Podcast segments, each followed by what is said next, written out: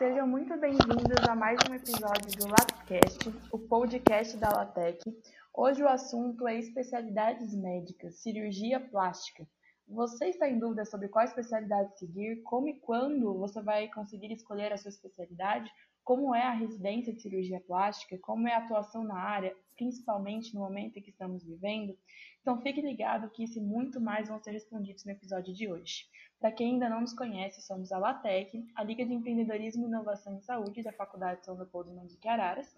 Meu nome é Natália, sou da T2 e sou coordenadora de projetos científicos da Liga. Eu estou aqui com a Ana. Boa noite, é um prazer hoje estar aqui com vocês. Me chamo Ana Beatriz, sou aluna da T3A e diretora de marketing da Latec. Vai enriquecer ainda mais o nosso bate-papo. É, temos conosco hoje a doutora Ivone Duarte, ela que é médica especializada em cirurgia plástica pela Unifesp, coordenadora do curso de medicina da Faculdade São Leopoldo de Araras, além de ser orientadora da LATEC. Boa tarde, boa noite, né, já, doutora Ivone. Bom, boa noite a todos. Né? Eu gostei muito de receber esse convite. Eu acho que é, é uma iniciativa muito interessante para que os alunos tenham mais informações, porque a medicina é muito ampla. Então, é, é realmente é interessante ouvir experiências e conhecer, tirar dúvidas. A curiosidade faz muito bem para o aluno de medicina. Com certeza. É, então acho que a gente pode começar, né, Ana? Vamos começar perguntando como que você decidiu escolher a medicina. Como é que foi esse processo? Olha, eu, eu realmente tenho uma história meio estranha nesse aspecto, porque eu não tenho médicos uh, na família, assim, parentes de primeiro grau. Eu tinha duas primas uh, de segundo grau que, que fizeram medicina, elas gostavam muito, mas não eram pessoas assim que que eu encontrasse muito para dizer que foi uma influência familiar. Então, praticamente não, não foi. Mas, assim, eu achava uma área interessante, é uma área bonita, né? Assim, o interesse pela saúde e por tratar das pessoas é uma coisa que realmente a gente já tinha. No entanto, no colégio, eu fiz um colégio que era é, parceiro do Anglo e na época era obrigatório ter uma opção para uma área técnica. E o colégio tinha uma área técnica em, em informática. Então, na verdade, que é uma área que eu sempre gostei, tecnologia, informática, apesar de não, não ter trilhado esse caminho, mas é uma área que eu sempre tive muito interesse. Então, houve uma dúvida cruel, confesso, que eu fiquei bem, mas aí eu comecei a fazer o seguinte, a falar com as pessoas e a visitar faculdades. Era comum naquela época a gente no terceiro colegial, na época se chamava terceiro colegial, a gente tinha essa abertura, as faculdades permitiam que a gente visitasse, conversasse com as pessoas. E realmente uma coisa que me chamou atenção é que o curso de ciência da computação na época, ele me pareceu um tanto restritivo. É, foi uma coisa que me chamou um pouco a atenção. Não tinha a dinâmica que eu imaginava que tinha uma área é, como essa. Porque uma coisa é você estar na faculdade, outra coisa é a prática profissional. E aí realmente eu não, não achei muito interessante. E conhecendo faculdades de medicina, né, na época também não tinham tantas faculdades. No terceiro colegial, eu acabei no meio do ano fazendo uma, de, de uma prova como treineira na PUC de Campinas. Eu passei. Não, na época a gente não tinha como fazer nada, ou seja, foi como treineira mesmo, não tinha como antecipar. Mas eu fui à faculdade, dei uma passeada, visitei a ABC, porque eu nasci em Santo André, morava em Santo André nessa época ainda, e fui visitar a ABC e gostei muito, assim, do que eu vi. Então, realmente, no final uh, desse período, eu falei, eu acho que eu gosto é da medicina mesmo, e acabei me inscrevendo. Então, não me inscrevi em nenhum outro curso, a não ser medicina, é, em algumas faculdades. A única coisa é que assim, a minha família não teria condição é, de pagar uma faculdade naquela época. Então eu era assim, ou era, ou, ou era, teria que ser, desculpa, ou teria que ser é, pública, ou eu não, provavelmente não conseguiria terminar a faculdade. Então é, o colégio era bom, a gente realmente tinha um apoio muito grande, me matei de estudar, e aí realmente eu consegui no final do terceiro ano, uh, passar na FUVEST, que na época a primeira peneira era com 11 mil candidatos e depois você ia para a segunda com três candidatos por vaga. E acabei entrando com 17 anos lá na, na Unifesp. E eu era tão ingênuazinha que eu cheguei na faculdade, olhava assim, perguntei para um veterano assim: escuta, essa faculdade é boa?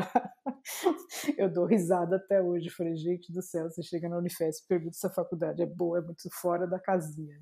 Mas efetivamente eu era muito novinha, então é, eu entrei com, com assim, é, um interesse muito grande, mas muito pouca informação. Por isso que eu estou achando esse podcast muito legal, porque realmente a gente chega às vezes muito cru toma decisões muito cedo, né, e sem muita é, sem muita base, apesar de eu ter tido oportunidade de visitar algumas faculdades. Mas foi aí que a minha trajetória começou, que eu não podia dirigir, não podia nada, tinha que ir de carona do ABC para a faculdade. Então realmente foi um, foi um período foi um período muito gostoso para ser bem sincera. Foram seis anos muito bons. Nossa, achei muito muito interessante até para é, quem está ouvindo, esteja na faculdade ou não, é, porque a gente tem, estava até conversando com a doutora Ivone sobre isso, é, a gente tem essa ideia, né, de que quem quer medicina escolhe medicina desde, o, desde sempre, a gente ver que não é assim, né, e, é, bom, se tiver alguém que não está cursando ainda, às vezes falar um pouquinho da bolsa também, da faculdade, como a doutora Ivone falou, às vezes tem gente que não tem condição de pagar uma faculdade, isso é uma faculdade pública, e a faculdade oferece uma bolsa de estudos, é, então é uma oportunidade incrível né, para quem está nessa, nessa situação. É porque tem muita gente boa, é, muitas pessoas que têm plena condição de, de seguir um curso que é tão difícil, tão complexo, mas que às vezes não tem condição de mesmo de, de fazer numa particular. Eu não teria. É, eu passei na BC, que era muito perto de casa. Aí já vou aproveitar e vou enganchar com, com uma outra é, situação, né? Que, que quem já me conhece conhece essa história também. Mas na verdade, como eu morava em Santo André, a, a faculdade ABC era muito próxima. Não tinha ir de condução, mas era relativamente próximo, lugar perto. E para ir para a Unifesp, a gente se juntava, tinha uns colegas que moravam ali na região, eu pegava o ônibus para São Bernardo, bem perto da minha casa, e aí eu esperava o carona, e nós íamos de carona para a Unifesp. Então é, é, era uma coisa assim, é, muito interessante essa, de você lidar. Ah, na minha turma, particularmente, nós tínhamos muitas pessoas que, se não entrassem numa escola pública, não teriam condição de estudar. É uma coisa bem interessante. Até hoje, a minha turma, a gente se fala muito no WhatsApp, tem um grupo forte. Uh, lógico, tinham aquelas pessoas, existe aquela mística de quem entra na pública é só aqueles que têm muito dinheiro e fazem cursinho caro e tal mas a minha turma é, foi uma turma peculiar. Era, muitos eram realmente de classe média, média baixa, média alta. Eram poucos que realmente teriam condição de estudar em qualquer lugar. A maioria. Então é uma turma muito unida até hoje, um perfil muito interessante. Aí o que aconteceu? Eu morava em, São, em Santo André, tinha ir para São Bernardo para juntar com os colegas para ir para São Paulo. E aí, uh, por uma questão de de perfil mesmo. Eu acabei fazendo amizade com muitos orientais. Então eu brincava que, a gente, que eu era a única que não era oriental numa japanela. Então era uma panelinha de colegas com todos descendentes de orientais e eu ali no meio. Então era, era uma turminha muito boa.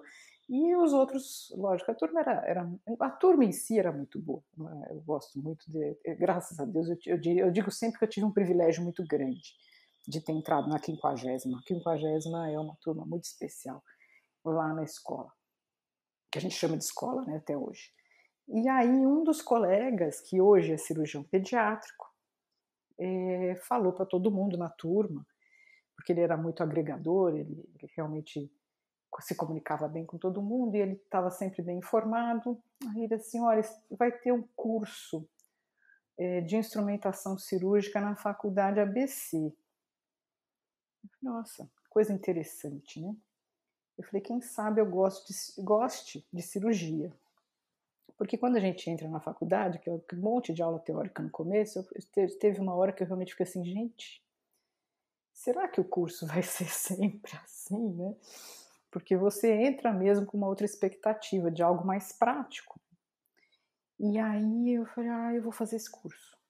Então nós passamos uh, uns, acho que um semestre que uma vez por semana os meus caronas eles me deixavam ali na ABC e aí depois meu pai ia me buscar porque eu não podia dirigir nessa época. Então eu fiz toda a parte teórica lá na ABC e passei as minhas primeiras férias de um ano para o outro uh, fazendo a parte prática em hospitais da região.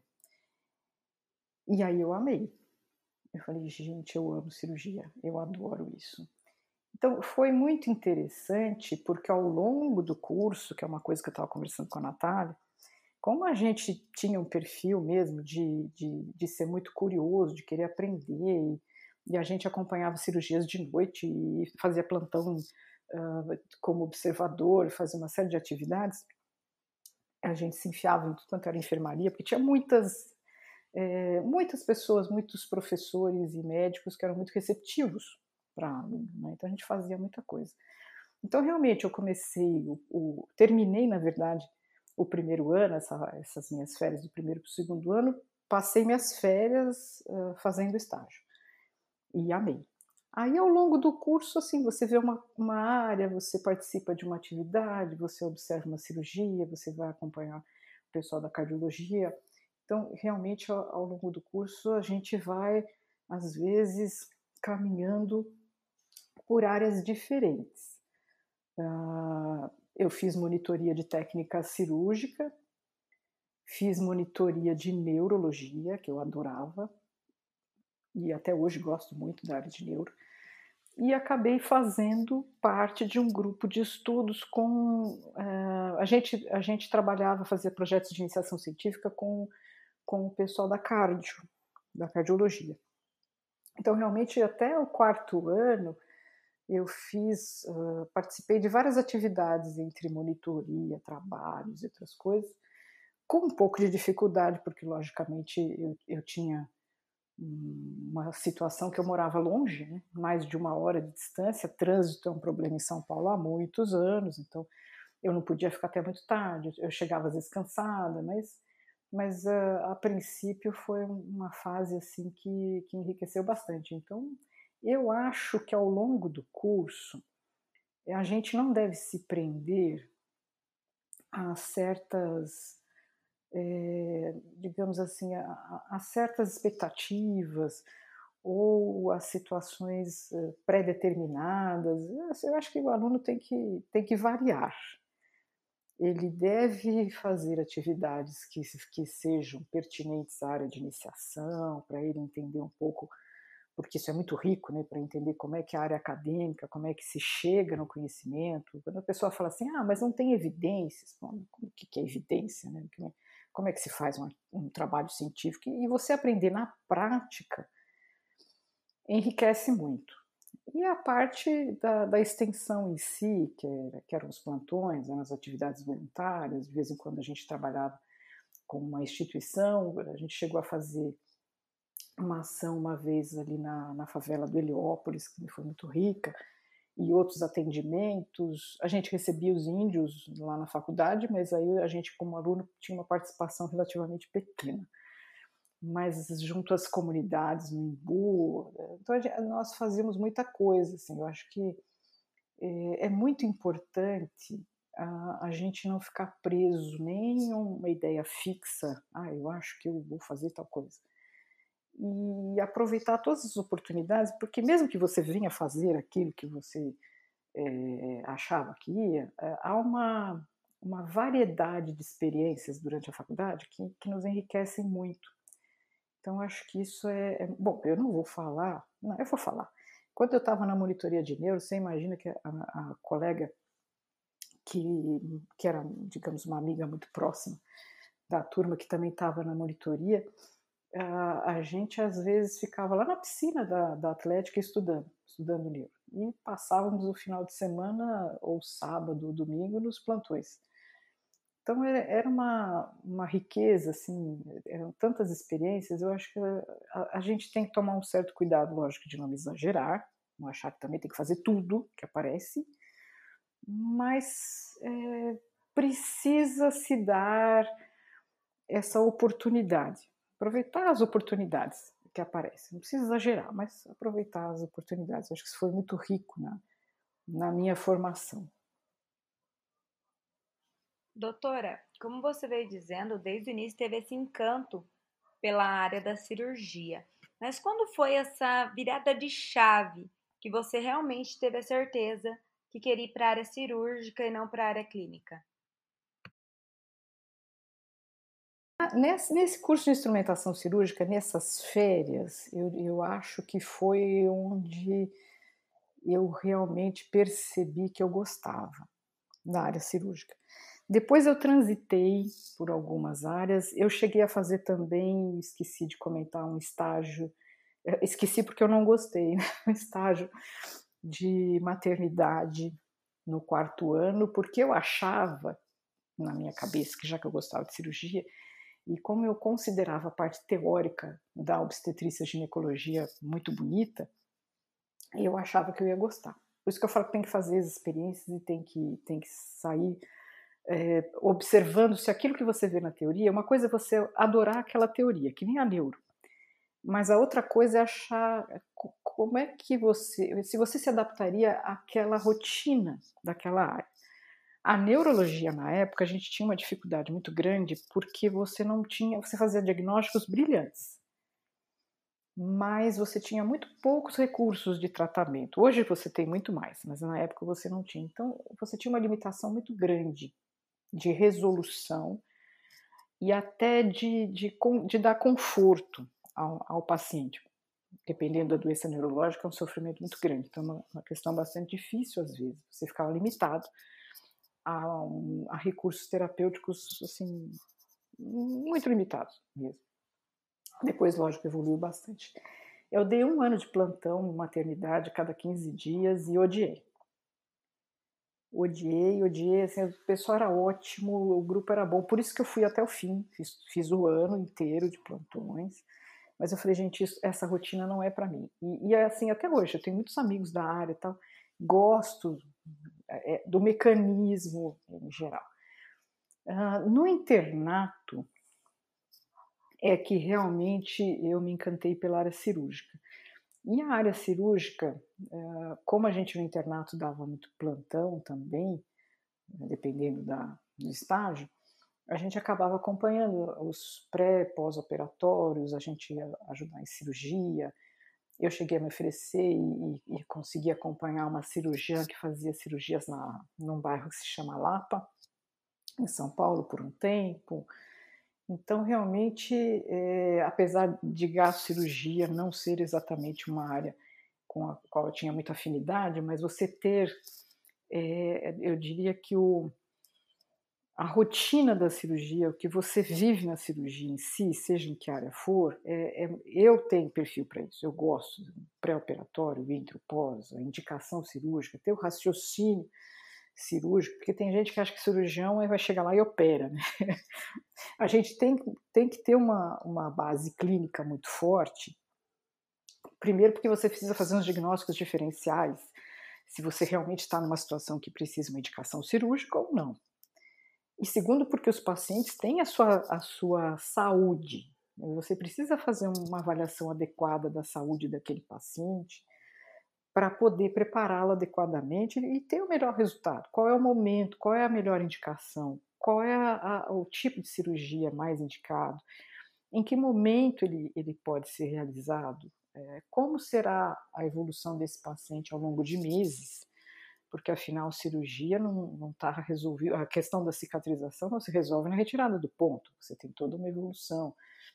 Então, é, é, eu achei sempre a cirurgia muito rica nesse sentido, porque você juntava o raciocínio da clínica é, com resoluções muito práticas é, das coisas. Então, eu, eu sempre gostei muito. Passei pela cirurgia pediátrica no estágio Gostei também eh, bastante, admiro muito, tenho, tenho admiração por alguns cirurgiões pediátricos em, em particular, pessoas uh, excelentes. A cirurgia cardíaca era maravilhosa. Bom, eu vou falar de todas, né? Neurocirurgia, a cirurgia vascular. E quando eu passei na cirurgia vascular, uh, aliás, quando eu passei na cirurgia vascular na, na residência, falando uma, pulando uma etapazinha, mas só para chamar atenção, é, eu participei da residência junto com o professor Haroldo, que é nosso professor aqui na, aqui na Mandi, que vinha encontrar, vinha encontrá-lo aqui anos e anos e anos depois, há muitos anos que eu não o via. Mas a gente era da mesma época da residência. Então, quando eu estava no internato e passando por todas essas áreas, apesar de eu ter a cardiologia, a neurologia no coração, mas ah, eu sempre tive mais é, afeição e interesse pela área cirúrgica mesmo. Eu acabava dando um jeito de conseguir participar de alguma coisa de, da área cirúrgica. Acompanhar alguém, assistir cirurgia, fazer alguma coisa nesse sentido. E aí, realmente, no internato, no, no quinto ano, eh, nós passamos por uma série de estágios e no sexto ano houve, não vou dizer que foi um repeteco, mas em algumas áreas nós passamos novamente, uma outra ênfase, mas passamos novamente. E na área cirúrgica, é, duas áreas em particular me encantaram. Uma foi a cirurgia vascular, particularmente a parte arterial da cirurgia vascular, então os aneurismas, aneurisma de aorta, colocações de próteses, aquelas insuficiências vasculares, insuficiências arteriais e tal. Eu, eu, eu gostei bastante da vascular. E quando eu passei na plástica, ah, bom, aí, aí, aí apaixonei. Porque a cirurgia plástica, ela tem uma coisa, é, você você não tem uma área limitada de atuação. Então, acho que a, cirurgia plástica ela tem em si uma amplitude, uma, ela, ela é muito ampla. Então, eu até falo para os alunos, gente, a gente opera. Não é que a gente opera, mas nós temos na nossa área condições de operar desde o pé ao cabelo e vice-versa, porque você atua em toda a estrutura. Então é e você tem um, áreas assim maravilhosas. Então realmente no, no internato é que eu é, fiquei muito na dúvida, bem balançado entre essas duas áreas, uh, mas eu acabei falando bom, como na Paulista na época a residência não era pré-optada, ou seja, você tinha que entrar na cirurgia para depois se definir. Falei, bom, eu já sei que eu gosto de cirurgia, então eu vou prestar residência em cirurgia. E a partir daí eu ganhei dois anos nessa formação cirúrgica para conhecer a, a, fundo todas as áreas e mantive mais ou menos a mesma dúvida entre a vascular e a plástica quase até o fim do, do segundo ano de residência. E foi uma decisão bem interessante, assim, foi, foi, não vou dizer que foi difícil, porque eu, eu gostava mais da plástica mesmo, pensando hoje, mas na época eu fiquei bem balançada. E doutora, sabemos que hoje em dia ainda há muito preconceito com a mulher dentro da área cirúrgica. E conta pra gente um pouco se você enfrentou isso durante a escolha da sua residência, durante a sua atuação e como que foi essa experiência? Olha, durante o curso, ah, naquela época, às vezes a gente ouvia assim algum comentário é, que mulher tem que ficar em casa, ah, mas assim, hum, não sei, eu, eu, eu vou reforçar realmente como a minha turma era uma turma muito unida e muito boa, não sei se foi isso nós não tínhamos assim é, muitos professores que nem eu já ouvi falar de outras faculdades e tal que abertamente fizessem comentários, assim, alguma coisa mais que nos incomodasse é, mais, não, não me lembro.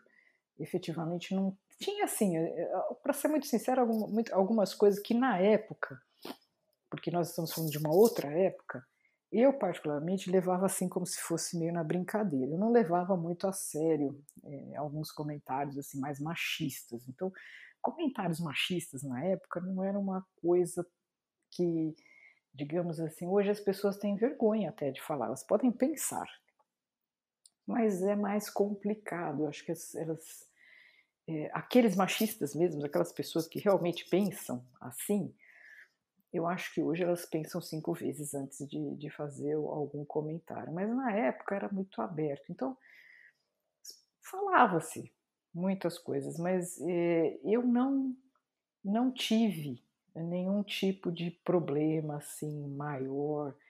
É, acontecia às vezes de alguém no plantão uh, querer eventualmente entrar numa cirurgia achando que tinha mais direito que os outros de entrar, mas é, na verdade, como a gente acabava fazendo tudo muito abertamente, a gente chegava, junto ao chefe, os, todos os residentes, e a gente já resolvia, já distribuía, e às vezes, os, assim, entre os. Porque assim, não era uma coisa. É, como é que eu vou explicar? Nós éramos em número muito pequeno de mulheres na área cirúrgica. Muito pequeno. Muito pequeno mesmo. Mas, assim, havia uma disputa tão grande entre os próprios homens que no fundo a gente não precisava se desgastar muito, porque às vezes tinha alguém que queria passar por cima de todo mundo e não acabava acontecendo que não, não dava certo, porque os outros colegas também entravam na discussão e acabavam se acertando.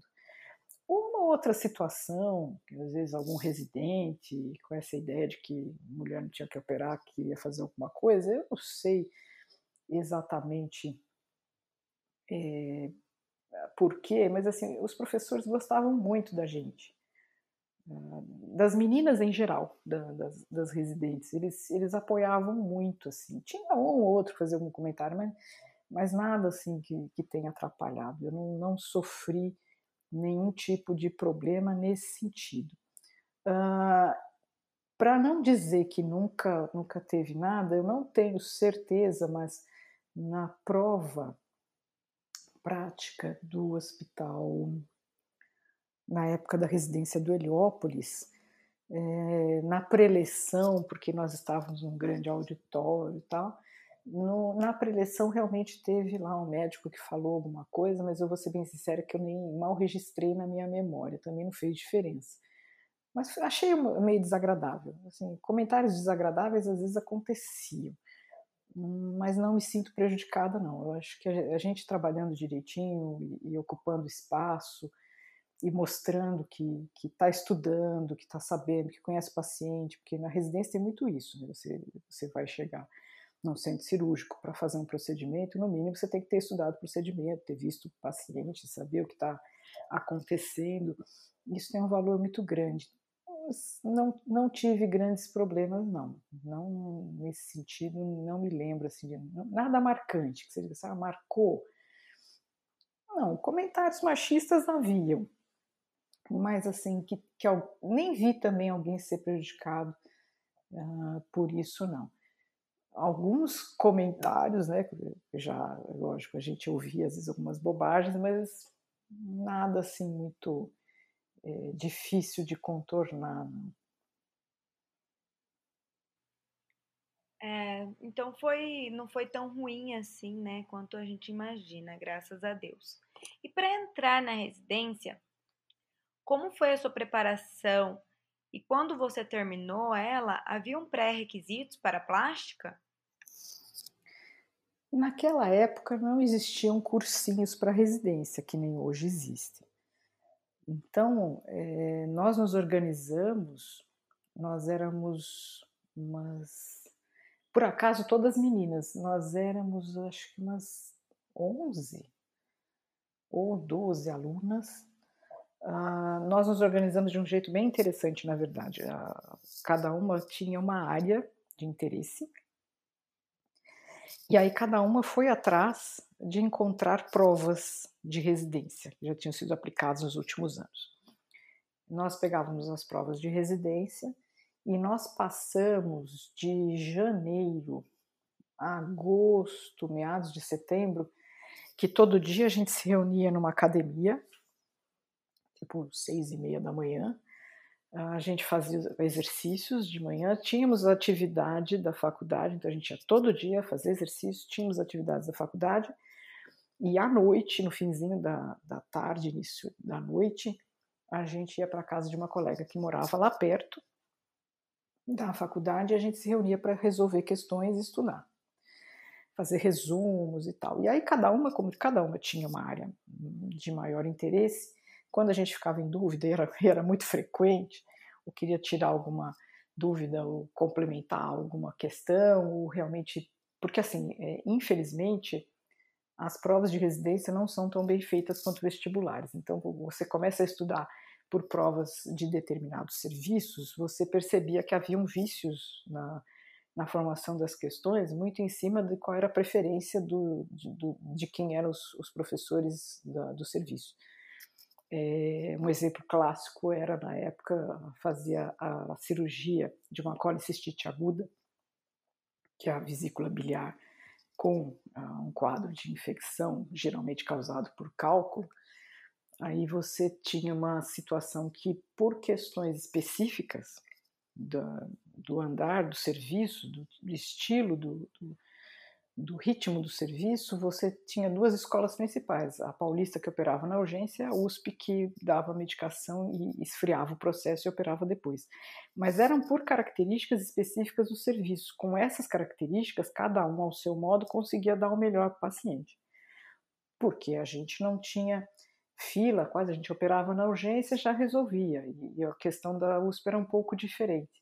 Então, eles tinham que esfriar o processo para levar o caso para o ambulatório e aí o paciente era melhor atendido para eles, no caso deles. Então, cada uma estudava, cada uma, nós estudávamos juntas, mas aí cada uma ficava responsável por ir atrás dos professores e tal, tirar as dúvidas, esse tipo de dúvida, por que, que na Paulista era assim, por que, que na Santa Casa era assado, por que, que perguntavam tal jeito diferente na PUC. E nós fizemos isso com os nossos resumos até agosto, meados de setembro. Aí, como realmente as nossas áreas eram muito diversas, né, cada uma queria uma coisa, realmente aí depois cada uma passou a estudar sozinha. Nós fizemos inscrições, né, as mais variadas. na, olha, eu, fiz inscrição na Unicamp, que tinha um serviço de plástica muito bom, na Santa Casa, na própria escola. Ali no Heliópolis eu fiz em cirurgia geral, porque depois é que eu faria, porque você, na época era assim, você podia fazer dois anos de cirurgia geral e depois prestar uma nova prova para plástica. No caso da Unifesp, não. Você já entrava pela geral e depois você tinha uma escolha por classificação. Então, você, dependendo das suas notas, você tinha escolha. Na Unicamp, você já passava na plástica, mas você já podia fazer a cirurgia geral lá. E acho que eu fiz, se eu não estiver enganado, eu fiz também prova na beneficência portuguesa, mas eu não, agora, eu acho que, eu não sei se eu cheguei a fazer a prova, a inscrição acho que eu fiz. Da Unicamp eu me lembro que eu passei para a segunda fase, uh, só que antes de eu fazer as outras provas, então eu cheguei a fazer a segunda fase da Unicamp, mas antes de eu fazer as outras provas, as outras segundas fases, eu passei na Paulista. Aí eu já não fiz mais prova, não fiz outras provas. Então eu cheguei a fazer primeira fase em alguns serviços. No caso, a prova prática da, da Unicamp foi uma prova bem tranquila, basicamente foi uma entrevista, tinha assim, foi interessante que tinha que fazer um desenho, perspectiva, tal, né, sossegado. Na escola a gente tinha uma entrevista, mas como eles já conheciam a gente, basicamente era fazer a prova prática, que era fazer uma sutura no modelinho que todos faziam. Assim, as provas foram, foram bem tranquilas nesse aspecto. E aí, ao longo dos dois primeiros anos, que eram os dois anos da cirurgia geral, que foram anos bem puxados, porque realmente a cirurgia é bem puxada. Eu, eu cheguei a, a passar um tempo morando uh, na moradia de, dos residentes lá da, da Unifesp, porque para eu ir de São Bernardo, desculpa, de Santo André para São Paulo todo dia, realmente eu tinha que chegar seis e meia para seis, seis, seis e meia na enfermaria para passar a visita para já ir para o centro cirúrgico e às vezes não tinha hora. A gente saía às vezes 10 horas da noite, então era, não havia um limite de horas como tem hoje. Né? Hoje você tem um limite de horário, tem pós-plantão, na época não tinha, a gente trabalhava mais. Eh, mas também aprendia muito. E aí, realmente, ao, durante a, a, passagem pela vascular, que eu gostei bastante, e aí, quando eu passei pela plástica, eu falei, ah, é isso que eu quero. Porque a gente acompanhava as reuniões, acompanhava os casos. Então, realmente, a, a cirurgia plástica é uma área, assim, ela é muito ampla, é muito encantadora. Você, você tem muita coisa boa na, na cirurgia plástica, porque você tem muitas opções é, para atuar. Mas eu, é, foi, uma, foi uma fase muito boa. Então, essa parte das, essa fase das provas, da seleção, o que eu queria mesmo era ficar na escola, mas a concorrência era muito grande. Por isso até que a gente se dedicou a esse, esse esquema especial né, para estudar em grupo. E realmente, quando eu passei para a segunda fase, eu já não fiz as outras. Eu passei ali já já parei. Mas foi, foi bastante. Eu diria que foi, é, uma época, foi uma época em que eu realmente fiquei muito ansiosa. Uma fase difícil para a gente, né, transições. Ainda mais quando você quer ficar na sua casa, né? porque você fica seis anos na faculdade, ela vira sua casa. Então você realmente quer ficar ali. Mas é complicado, porque a gente tinha um número menor de vagas do que o número de alunos da turma, né? Mas, mas a maioria dos colegas conseguiu e foi muito bom. E para finalizar, doutora, conta um pouco para a gente sobre a sua área de atuação. O que o cirurgião plástico faz e como está sendo a atuação agora, durante essa pandemia que a gente está enfrentando nos dias atuais? A cirurgia plástica ela é uma, uma especialidade é, que a gente mais ou menos divide em reconstrutiva e estética. Então é, é uma, uma especialidade em que você, você pode atuar em microcirurgia,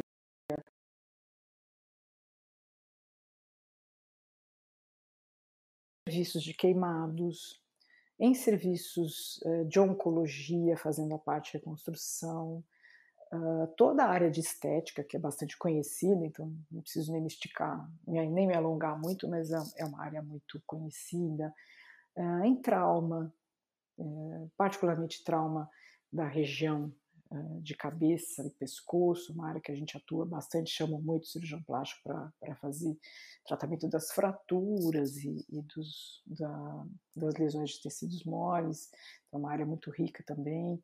Também atuamos muito com, com dentistas, então há, há uma série de áreas muito específicas na, na cirurgia plástica. Eu, particularmente, fiquei muitos anos na escola, porque eu, quando eu acabei a residência, eu fiquei como preceptora dos residentes e entrei no mestrado. Então, como eu estava como preceptora dos residentes, eu acabei, é, de certa forma, pegando já um pouquinho da experiência da parte didática e pedagógica da, da organização de cursos. Aí, no mestrado, eu trabalhei com retalhos a parte de cicatrização, mas viabilidade de retalhos cutâneos. E ao longo do tempo, eu fiquei, uma, eu acho que uns cinco ou seis anos no grupo de trauma, que é uma área que eu adoro, essa parte de trauma de face. Depois, uh, isso fazendo estética em paralelo, as outras áreas em paralelo, mas eu ficava mais ali no grupo de, de trauma. Uh, depois eu fiquei um bom tempo na parte de reconstrução de orelha, porque era uma área bastante interessante e realmente eu gostava bastante. Emendei o mestrado com o doutorado. Aí eu até por conta do doutorado eu tive uma experiência muito boa em laboratório de cultura de células porque tinha a ver com tudo isso de você tentar fazer tecido para fazer a, a, parte reparadora. Em paralelo com a atividade, que consultório em geral você atua mais é com estética mesmo, mas trabalhei uh, 10 anos no serviço de queimados.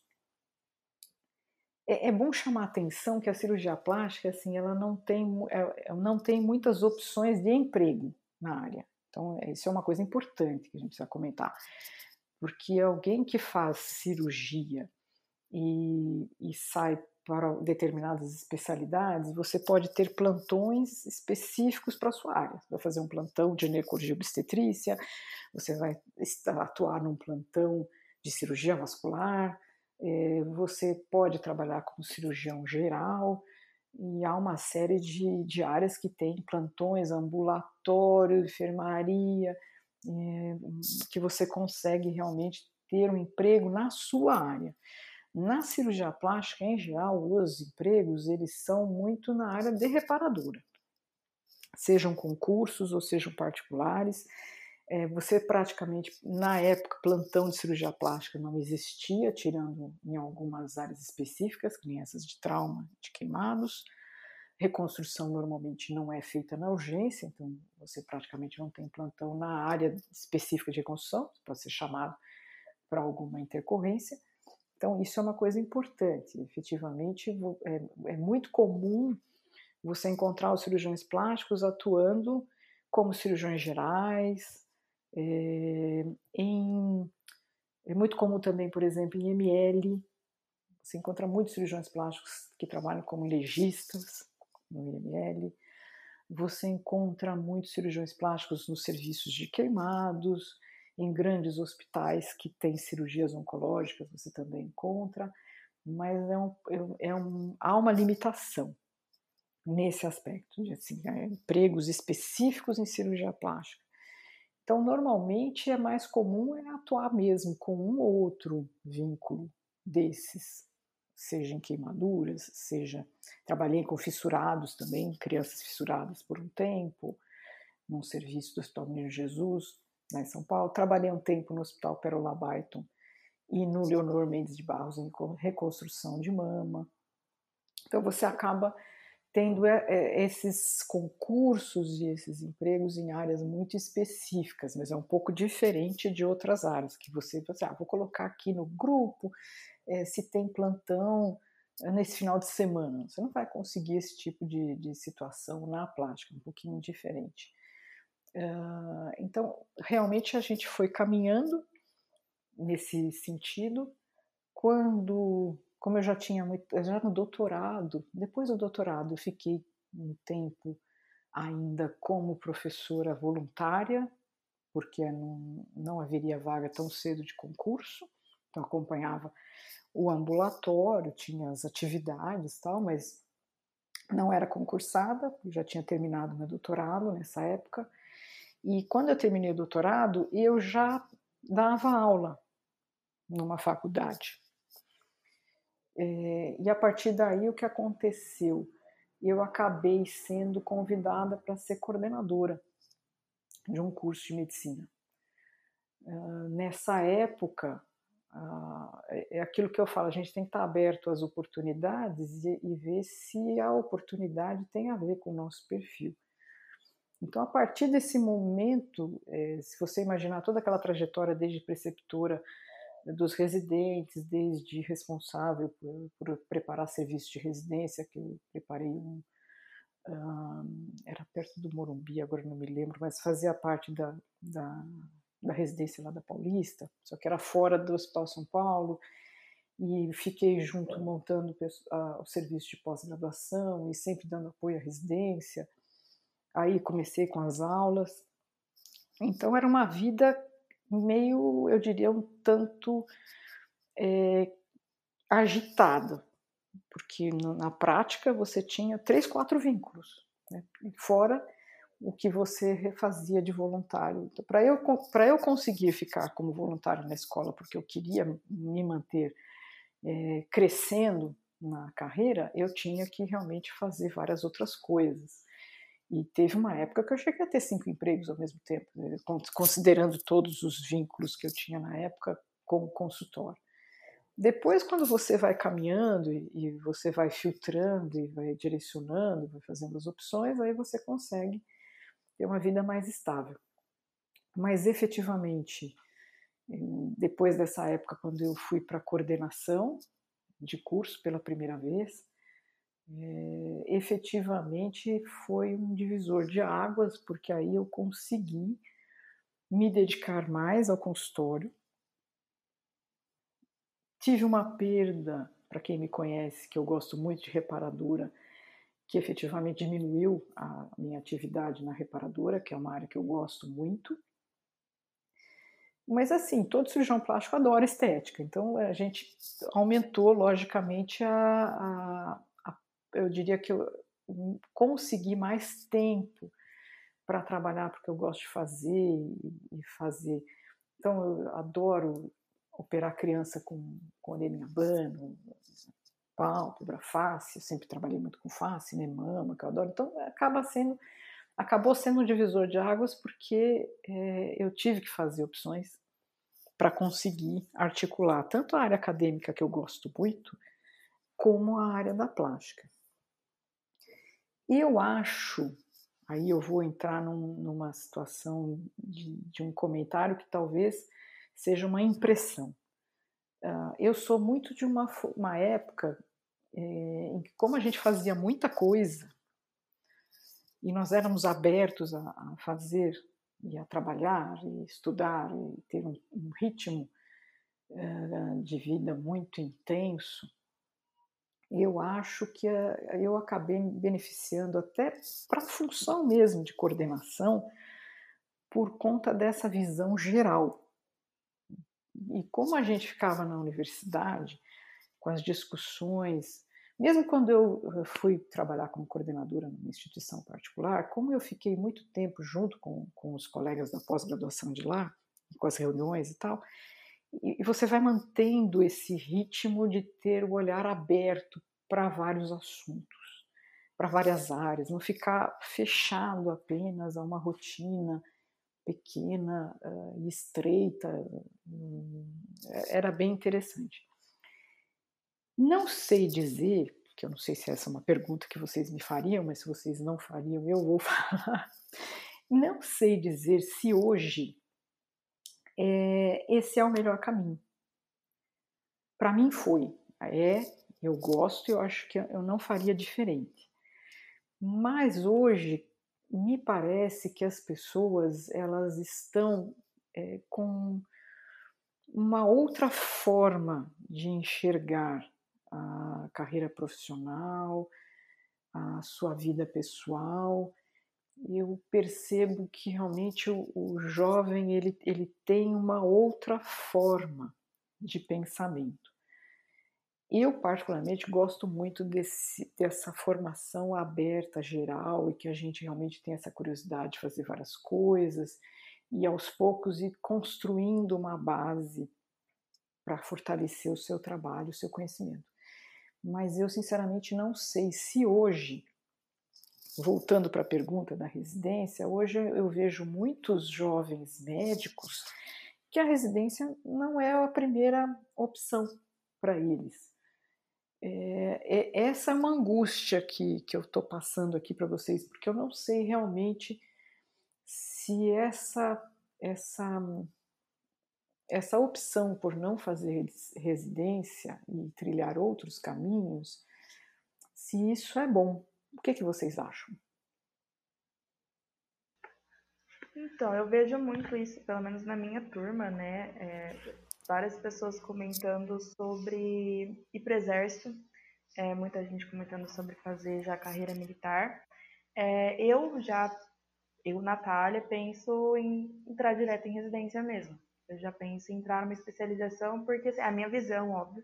Eu acho que depois que a gente se acostuma com uma rotina, uma rotina já de é, você tá ganhando para aquilo, uma rotina de plantão, você acaba se acostumando com aquilo. Então eu quero já sair da faculdade, já começar uma outra rotina de estudo e estar tá sempre estudando e me aprofundar mais em alguma área que eu goste. É, eu não quero ficar tão geral assim, mas eu vejo sim é, mu muita gente É, às vezes ou não passa na residência e continua, ou já vai com esse plano mesmo. Tem gente que eu converso tem, tem esse plano de ficar dois anos trabalhando ou dois anos é, indo para o exército e depois é, pensar numa residência. E a Ana, o que, que a Ana pensa? Eu compartilho do mesmo pensamento da Nath, assim, eu, eu para mim, penso em já terminar a faculdade, prestar uma residência, continuar estudando, porque a partir do momento que você se acomoda e você está ganhando já um dinheiro e tudo mais, acho mais difícil depois de voltar a estudar, voltar a ter uma rotina, a rotina da residência e tudo mais. Então, eu, para mim, eu penso em terminar a faculdade, já começar a prestar as provas de residências e tudo mais. É, eu acho que se vocês realmente pensarem assim, é, é bem rico. É, a experiência numa residência, ela é muito maior do que a experiência em cursos de curta duração com cargas menores tal. Eu, eu, eu concordo, assim, eu, eu, eu, vivi isso, eu acho que realmente a residência ela ainda é a melhor opção.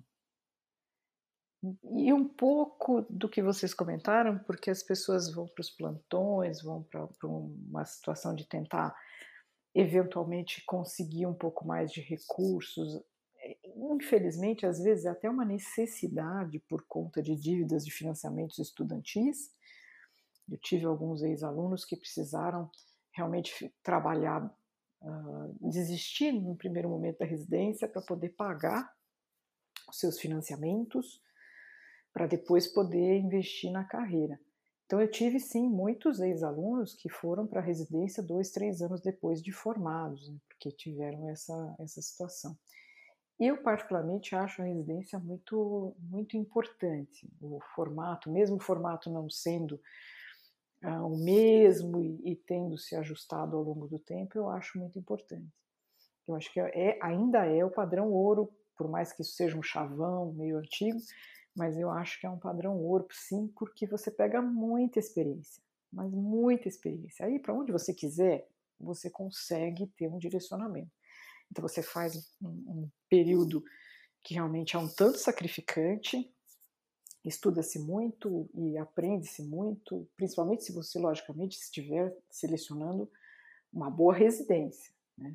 Há residências e residências. Então, se você realmente fizer a opção por um serviço de primeira linha e, e realmente explorar tudo que for possível, aí você pode depois se especializar no que você quiser, porque o ritmo já, já vai estar garantido, a pessoa já vai ter uma base muito boa, vai ter aprendido muita coisa. A experiência que a residência dá é, é, é, é assim, impressionante. É, é muito, eu particularmente ainda acho muito rica. É que realmente a gente vai acompanhando os ex-alunos, você imagina que em termos de, de coordenação e tal, a minha primeira turma formou Deixa eu ver, acho que foi 2009. 2009? 2007. 2007, fiz aquele primeiro curso. E eu fiquei uns 10 anos na coordenação, mas depois eu mantive contato com os meninos, porque eu continuava dando aula e ficava na pós. E depois foi uma outra faculdade, mas de qualquer forma, muitos e muitos, muitos e muitos ex-alunos, muitos. Então a gente acompanha a trajetória de muitos deles. E, e, realmente a gente percebe que há uma tendência a não querer fazer residência e querer partir para as especializações, essas especializações mais curtas. É, não, não acho que seja errado, eu, eu só acho que realmente a, a residência ela traz uma experiência muito maior e depois, se você quiser se direcionar para alguma outra área, você já consegue é um sucesso maior, eu acho, mais rápido. Porque eu percebo que às vezes as pessoas.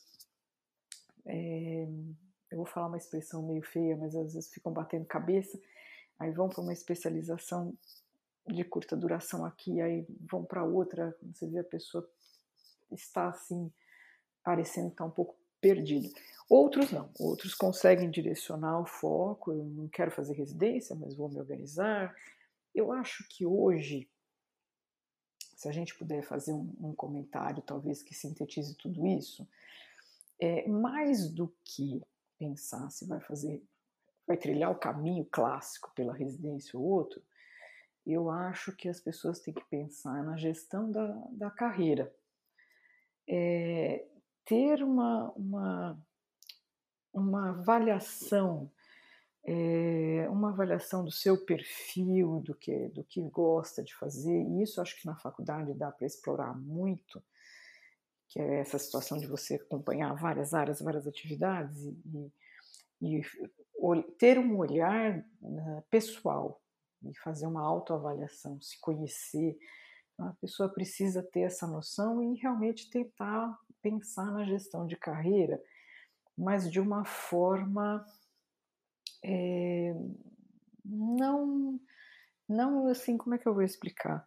É, sem ser por tentativa e erro só. Então, realmente tentar observar pessoas que seguiram, ah, assim, quais são as pessoas que você admira?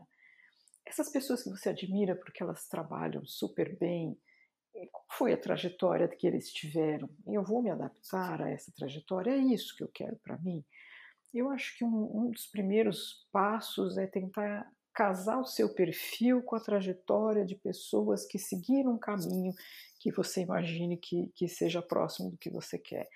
É, tomar cuidado com, é, às vezes, é, situações que levam meio fantasiosas, né, achando que vai ser fácil, mais fácil, mais curto o caminho, mas acho que tem que ser algo que a pessoa realmente é, se sinta bem fazendo, que ela goste de fazer.